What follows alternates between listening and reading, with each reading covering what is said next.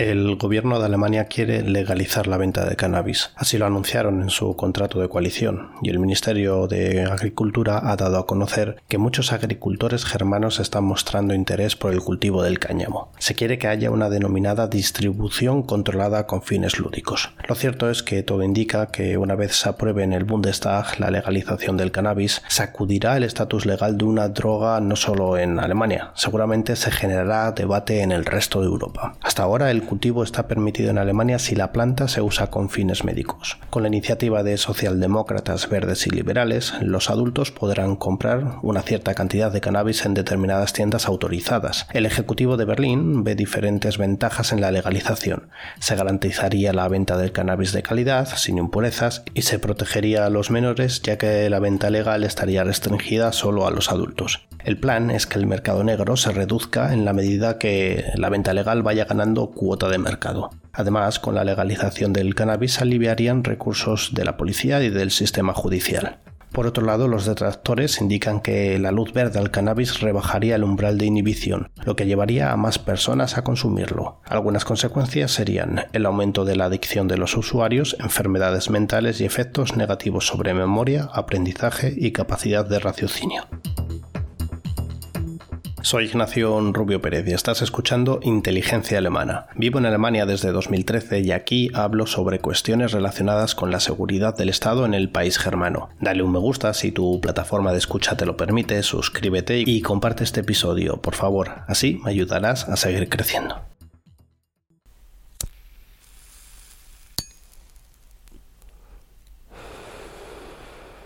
Preparando este episodio me he planteado varias veces qué música usar podría ser previsible y poner algo de reggae. En realidad el consumidor de cannabis es tan variado como la sociedad. Voy a intentar no caer en tópicos, no lo aseguro, pero ahí vamos, empezamos.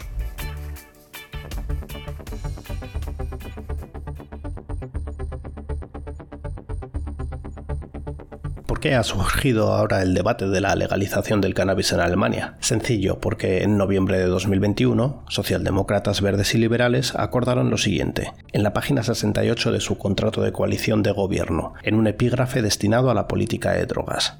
Incorporamos la distribución controlada de cannabis a adultos con fines recreativos en tiendas autorizadas. Los partidos gobernantes ven en esta medida una forma de proteger a los usuarios, garantizando la calidad de la droga que consumen y de los menores, al virar la venta del mercado negro a uno legal y controlado. Su plan es que se revisen los impactos sociales de la nueva ley de legalización tras los primeros cuatro años de implementación. A la hora de abordar la legalización de drogas, ya sean más duras o más blandas, siempre surge el debate y siempre surgirá. Hay muchos aspectos a tener en cuenta, sus consecuencias en la salud pública, el aumento de recaudación para las arcas públicas y, por supuesto, su influencia en el aumento o disminución de la criminalidad y sus efectos en la seguridad nacional. Primero mm, vamos a ponernos en situación. Echemos un ojo a la historia.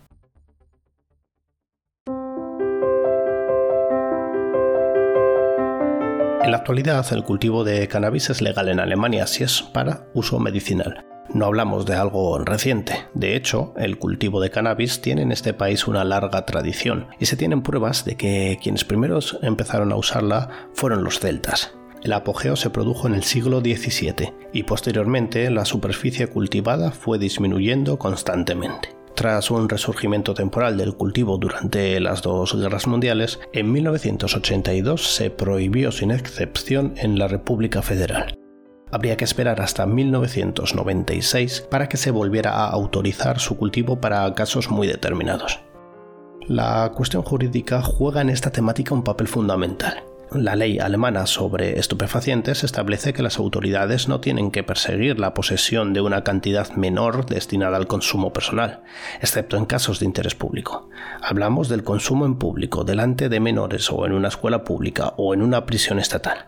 La definición de cantidad menor varía desde hasta 6 gramos de cannabis en la mayoría de los estados federales hasta los 15 gramos que se permiten de cannabis en Berlín. Es decir, según la legislación alemana, el consumo de estupefacientes en sí no es ilegal, se considera legalmente como una autolesión no punible. Y ahora, en mayo de 2022, nos encontramos con la siguiente situación. Los meses van pasando y la cuestión parece no avanzar. Desde las instancias del gobierno reconocen que el cambio de paradigma es complejo. Más aún, hay que conciliar muchos intereses. A diferencia de los Países Bajos, en Alemania se quiere garantizar una cadena de suministro legal y claramente regulada por el Estado.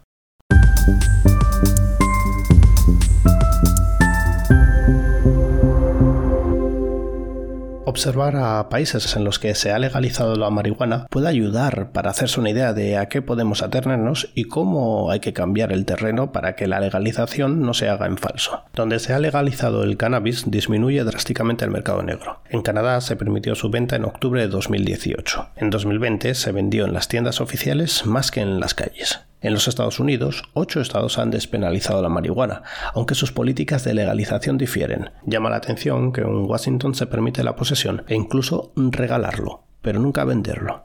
Pero mm, el gran ejemplo de política liberal sobre el cannabis lo encontramos en el país vecino, en los Países Bajos. Vamos a subirnos al tren que conecta Berlín con Ámsterdam.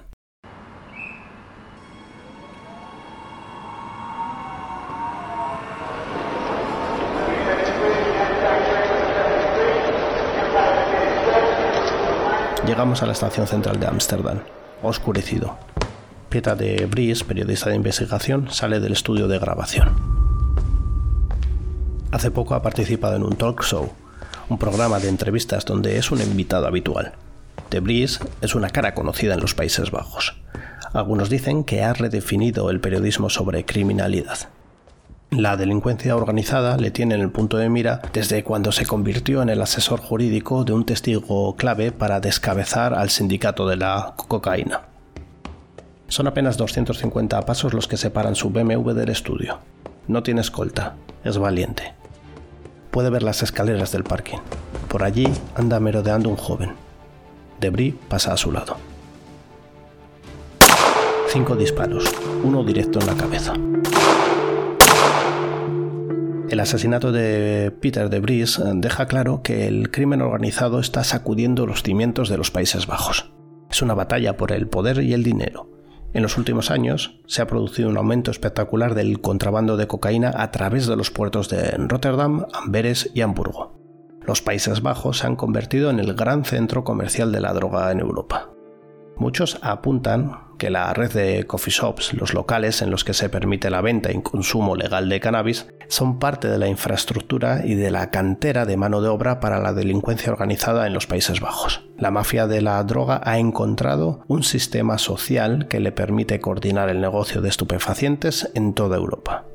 El sistema financiero holandés está infiltrado por los euros de la droga. De hecho, el ING Bank y el ABN AMRO Bank pagaron recientemente fuertes multas porque se blanqueó dinero a través de sus sucursales. Los Países Bajos son el ejemplo de cómo, al contrario que en Canadá, una política liberal frente al cannabis también puede fallar. En Holanda, la venta, consumo y producción de cannabis es ilegal, es decir, la marihuana no está despenalizada. Lo que se tolera es la plantación y la posesión a escala menor. Los famosos coffee shops son locales que cuentan con unas licencias que permiten la venta teniendo en cuenta esa menor escala que pueden tomar los consumidores. Puesto que la producción de cannabis es ilegal, los coffee shops tienen que recurrir al mercado negro para abastecerse. Las autoridades simplemente miran a otro lado, hacen uso de un pragmatismo calvinista. En lo que se refiere al consumo, no se ha observado un aumento significativo de la marihuana en los Países Bajos desde que se abrieron los coffee shops a mediados de los años 70. Tampoco ha sido una droga trampolín. De hecho, se considera el alcohol como esa droga trampolín.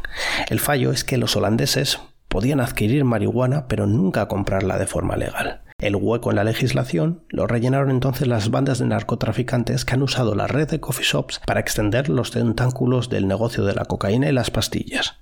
Algunos se preguntan si Holanda se está convirtiendo en un narcostado. Quizás es demasiado descabellado, pero lo cierto es que se cometen entre 25 y 30 asesinatos por encargo al año, algunos de ellos en plena calle, como el del periodista Peter de Vries. Como puedes imaginar, legalizar la marihuana es un asunto crucial y hay que prestar mucha atención a cómo se hace el gobierno tripartito alemán puede aprender de los errores de los Países Bajos y desarrollar una política que no deje lugar a zonas grises en las que el crimen organizado se afiance.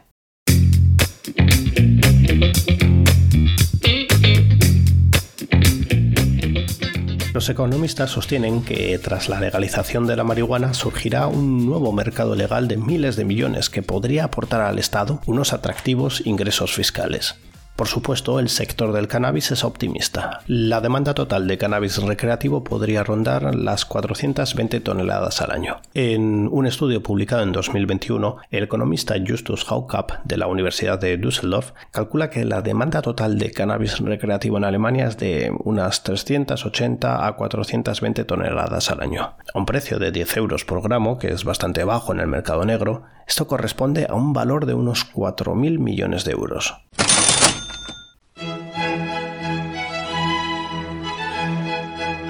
OCAP ha calculado que la legalización del cannabis podría reportar al erario público un total de más de 4.700 millones de euros al año gracias a los ingresos fiscales y a las cotizaciones a la seguridad social adicionales, así como el ahorro que se produciría en la aplicación de la ley y en el sistema judicial. Puesto que la importación de cannabis de otros países sería contraria al derecho internacional, de hecho se violaría la concepción única de 1961 sobre estupefacientes, la marihuana debería cultivarse en Alemania. Según la Asociación de la Industria del Cannabis, la creación de capacidades de producción en Alemania es crucial para el éxito de la introducción de un mercado estimulante para el cannabis, y el know-how, los conocimientos técnicos existen en la actualidad en Alemania. Con la liberalización del cáñamo medicinal para fines terapéuticos, también se inició en 2017 un procedimiento que permite el cultivo de cannabis medicinal en Alemania. En mayo de 2019, el Instituto Federal de Medicamentos y Dispositivos Médicos concedió licencias para la producción de 2,6 toneladas de cannabis al año a tres empresas, las canadienses Aurora y Afria, que se ha fusionado con su competidor canadiense Tilray, y la startup alemana Temecam. El plan del gobierno es que la marihuana solo se venda en locales autorizados. Precisamente esta circunstancia, según algunas voces, podría ser el gran obstáculo para los nuevos proveedores que quieran entrar en el mercado. Se ha hablado incluso de que las farmacias fueran también puntos de venta. En el sector del cannabis temen que si los obstáculos para entrar en el mercado son muy costosos, el esfuerzo burocrático será muy elevado. Y en estas circunstancias, solo las empresas financieras fuertes pueden hacer frente a estos tiempos, algo que ya ocurre de hecho en el cultivo del cannabis medicinal. Plantar marihuana va a ser muy caro, Primero porque se supone que los cultivos tendrán que contar con grandes medidas de seguridad. Segundo porque las condiciones climáticas de Alemania no son las adecuadas para un cultivo de cannabis a gran escala. Y la planta necesita de hecho un clima muy muy cálido. Por ello, algunos consideran que será necesario importar cannabis. Pero esto no es posible teniendo en cuenta los tratados internacionales firmados por Alemania. ¿Sería posible entonces saltarse las obligaciones actuales? Según un proyecto de ley de los verdes presentado sin éxito en el Bundestag en 2018, se prevería que Alemania se retire primero del tratado, de ese tratado que hablamos sobre estupefacientes, y que posteriormente entre en el mismo con reservas. Así se crearía una especie de laguna jurídica que podría utilizarse para eludir la prohibición. Sobre las perspectivas de negocio, dependerá en gran medida del precio. En el mercado negro, un gramo de hierba suele costar 10 euros. Si el comercio legal quiere ser competitivo, los precios no deben ser más altos. Al mismo tiempo, el margen debe ser lo suficientemente grande como para que merezca la pena que los empresarios entren en el mercado. Tras daros a conocer los datos, ahora es el momento de mis consideraciones. La legalización del cannabis en Alemania tiene visos de que aún queda algo lejos. Los tempos indican que se puede esperar una puesta en marcha de la ley en el primer trimestre de 2024. Es verdad que si existe voluntad política se puede acelerar el proceso, pero parece que por ahora estamos en una fase muy temprana.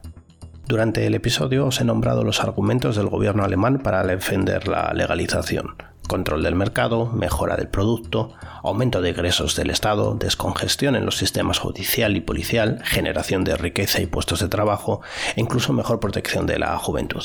El ejemplo holandés nos muestra que una legalización del cannabis no se puede hacer a la torera. Es imposible controlar todas las variables, claro está, pero sí es importante aprender de las experiencias del extranjero para no comprometer la seguridad nacional en casa. La legalización del cannabis para los adultos se trasladaría inevitablemente a los jóvenes. Probablemente estos no tengan un acceso masivo a la droga, pero serán permeables. El cannabis tendría un mayor impacto en su salud y psicología. Los jóvenes se volverían dependientes más rápidamente que los adultos. Dado que el cannabis puede afectar a la capacidad de conducción, la legalización también podría provocar más accidentes de tráfico. Esto es lo que esgrimen sus detractores. En los estados norteamericanos que han legalizado el cannabis se observa de hecho una acumulación de accidentes de tráfico relacionados con la intoxicación por cannabis. El sindicato de la policía alemana también lo advierte. También hay que analizar si realmente se podrá acabar un día con el mercado negro de la marihuana. En Canadá están acabando con el mismo, pero en Estados Unidos no. El peligro aquí viene que con el objetivo de conseguir clientes, la competencia entre el mercado legal y el ilegal podría derivar en el aumento de valor de THC en los productos. Todo para ganar más consumidores. Esto haría que el cannabis fuera mucho más potente que lo que era anteriormente.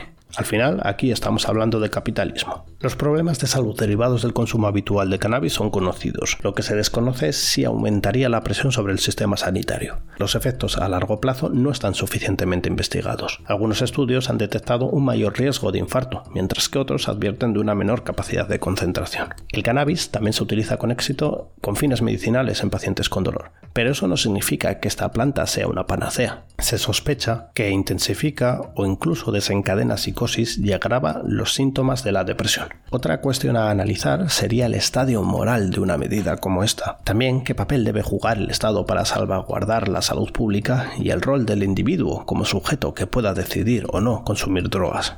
Por mi parte, eso ha sido todo. Os espero en próximos episodios de Inteligencia Alemana. Búscame en Twitter, arroba inteligencia barra baja o a través de www.inteligenciaalemana.com. Este podcast cuenta con la colaboración de Rombo Podcast. Muchas gracias y hasta pronto.